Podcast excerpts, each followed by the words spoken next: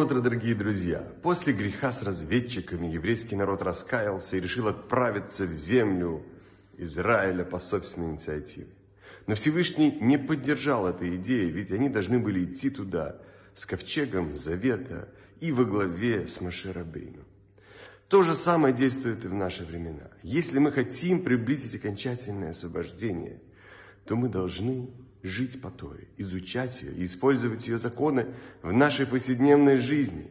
А также мы должны руководствоваться советами настоящего знатока Торы. Прекрасного дня, замечательного настроения и удачи во всех хороших делах.